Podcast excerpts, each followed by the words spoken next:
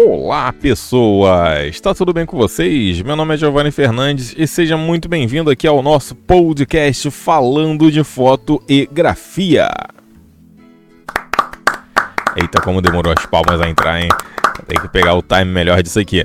Bom, o tema do podcast de hoje é justamente aí a base de um título de uma reportagem que eu vou deixar linkado para vocês aí na descrição. Mas re, é, tipo reafirmando aí o título é o que? Parei de tentar impressionar outros fotógrafos e nunca estive tão feliz.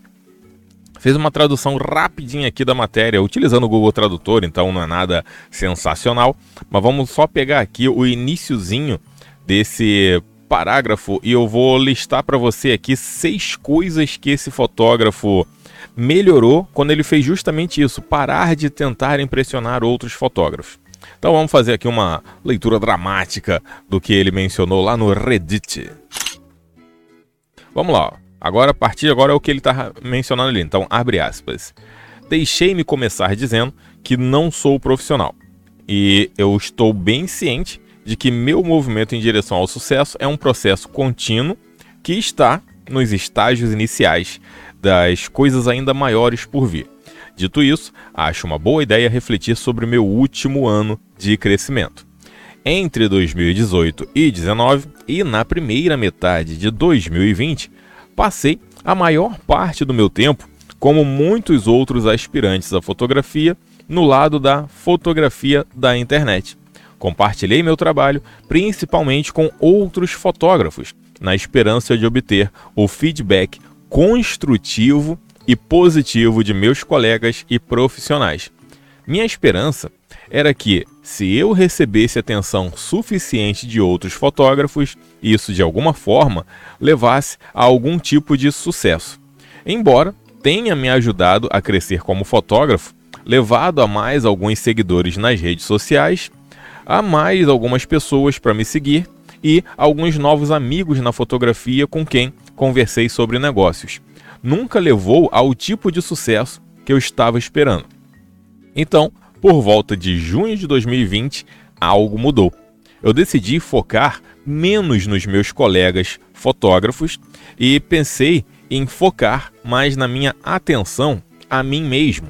Desde então, passei mais tempo adicionando produtos às minhas lojas, incluindo imagens que antes considerava não portfólio, e para minha surpresa, Várias dessas imagens se tornaram minhas imagens mais vendidas. Então, desde aí, passei mais tempo focando na criação de imagens que desejo criar, em vez de imagens que seriam dignas de portfólio pelos olhos de outros fotógrafos. Isso leva mais e mais imagens a serem vendidas.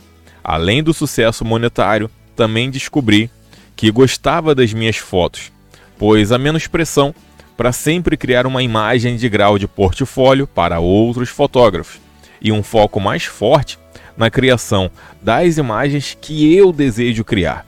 Para evitar transformar isso em um romance, eu vou escrever minhas ideias sobre por que essa mudança de pensamento me levou a ter mais sucesso. A matéria completa, você pode dar uma olhada aí embaixo que eu vou deixar descrito aí para vocês, mas eu vou trazer aqui os seis tópicos que ele mencionou em relação ao olhar dele como mudou a partir do momento que ele ligou aquele botãozinho que começa com F sobre a opinião de outros fotógrafos. O primeiro tópico que ele, que ele levantou aqui é o que? Eu me concentro mais no que eu quero criar. Significa que a partir do momento que ele parou de se preocupar com o que os outros fotógrafos achavam sobre o trabalho dele, ele começou a criar mais coisa. E creio que você já passou ou ainda vai passar por isso. Comigo já passou e hoje eu consigo explorar muito mais técnicas fotográficas a partir do momento que eu me desprendi sobre o que os outros vão achar do meu trabalho. Eu, por exemplo, Giovanni Fernandes, gosto muito de light paint, gosto muito de fotografia 360, giga panorâmica, e eu sei que não é um tipo de fotografia rentável financeiramente, mas eu não tô nem aí, porque é um tipo de fotografia que me deixa mais criativo, e de um jeito ou de outro termina me ajudando em outras coisas na minha vida. Mas vamos lá para o segundo tópico que ele mencionou aqui. Eu compartilho mais trabalho. Então, a partir do momento que ele ignorou lá o que os outros fotógrafos achavam, ele começou a compartilhar mais o trabalho dele, e isso aumentou a visibilidade dele como fotógrafo, que dá para ver que ele trabalha também com banco de imagens. Terceiro ponto que ele levantou aqui: gasto menos tempo pensando demais nas coisas. Ou seja, o perfeccionismo mata a produtividade dele. Então, ele parou de se preocupar com o que os outros pensam, ele deixou de ser perfeccionista no trabalho. E é uma coisa que, pelo menos para mim, me atrapalhava muito. Eu querer ser perfeccionista com o meu trabalho. Ainda sou, porque é bom nós termos um senso autocrítico, mas ele não pode ser muito elevado a ponto de você não ter o seu olhar crítico, mas pensar sobre como os outros vão criticar. Isso te atrapalha para Dedel. Então, larga disso, faz que nem ele.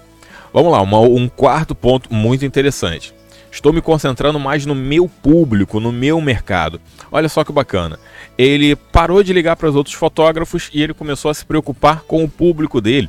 Porque infelizmente hoje na internet, com os formadores de opinião, com os digitais influencers, com os youtubers, infelizmente tem gente que tem medo de expor o trabalho. Tem gente, por exemplo, que quando eu tô olhando assim o perfil, que às vezes vocês chegam lá no meu Instagram e falam, poxa, dá uma olhada no meu perfil, gosto muito do seu trabalho, queria umas dicas aqui. Eu não consigo dar dicas. Eu consigo é, analisar as suas fotos, olhar, ver o que, que eu acharia que estaria faltando ou não. Então, teve um, um, uma pessoa que foi o que? Foi umas três semanas atrás. Ela me mostrou uma foto que é daquele tipo de cor seletiva. Eu amei a foto. Eu falei para a pessoa, caramba, tanto tempo que eu não vejo ninguém postando isso aqui. E cor seletiva é quando tá tudo preto e branco e tem algum ponto colorido. E a pessoa falou, poxa, fiquei impressionado que você gostou, porque tem tanta gente que fala que esse efeito é brega. Eu falei para a pessoa, olha, esquece o que os outros falam. Esse efeito é maravilhoso. É só a gente saber aonde realmente vai utilizar. Ele tem que ter um sentido ali. Tem que ter algum motivo você colocar uma foto toda preto e branco e um elemento estar colorido. Tendo um motivo, fez bem para você fazer aquela foto, aquilo conta algum tipo de história, ignora o que os outros vão achar. Então, eu prefiro mais analisar o porquê que você fez a foto, para depois analisar a técnica que você empregou. E se eu vejo que realmente está faltando uma coisinha aqui ou ali, aí eu vou te dar uma dica, um conselho, ou seja, de alguém que está estudando tanto quanto você. Então dá para ver que esse rapaz aqui, ele começou a se concentrar mais no público, justamente por parar de pensar da forma que os outros fotógrafos iriam pensar do trabalho dele. Quinto e no caso penúltimo aqui elemento que ele falou, meu nível de felicidade geral aumentou. Então olha só que coisa triste. Você deixa de ser feliz porque você está pensando na opinião dos outros. E isso é grave, porque isso aí pode te levar até a uma depressão. Você pensar demais sobre o que os outros pensam sobre você. E o último item é a liberdade para experimentar. E é tanto que o podcast aqui, o podcast hoje é curtinho, é mais só uma conversa rápida mesmo com vocês. É justamente isso. Se dê a liberdade para experimentar, se dê a liberdade de postar as suas piores fotos. Tem um podcast de tempos atrás que eu já mencionei sobre isso. Poste as suas piores fotos. Aquilo que você olha como algo ruim para outro pode ser impressionante, sensacional. E muitas vezes seu senso autocrítico ele está tão demasiado por influência de outras pessoas que você realmente pode estar tá achando que suas fotos são uma titica, quando na verdade não são. Então, meu conselho, amigos, parem de se preocupar com o que os outros pensam sobre o seu trabalho. Tem fotógrafo infelizmente, que só quer se mostrar como sabe tudo, que é só dar críticas pesadas para que você sinta medo dele. Então, essas pessoas, elas elevam, na verdade, se elevam como profissionais não pelos trabalhos que elas fizeram, mas sim pelo medo que ela consegue dar em você porque ela acredita que o medo que consegue dar em você vai se tornar em respeito por ela. E isso não tem nada a ver. Ou seja, seja bom pelo que você é.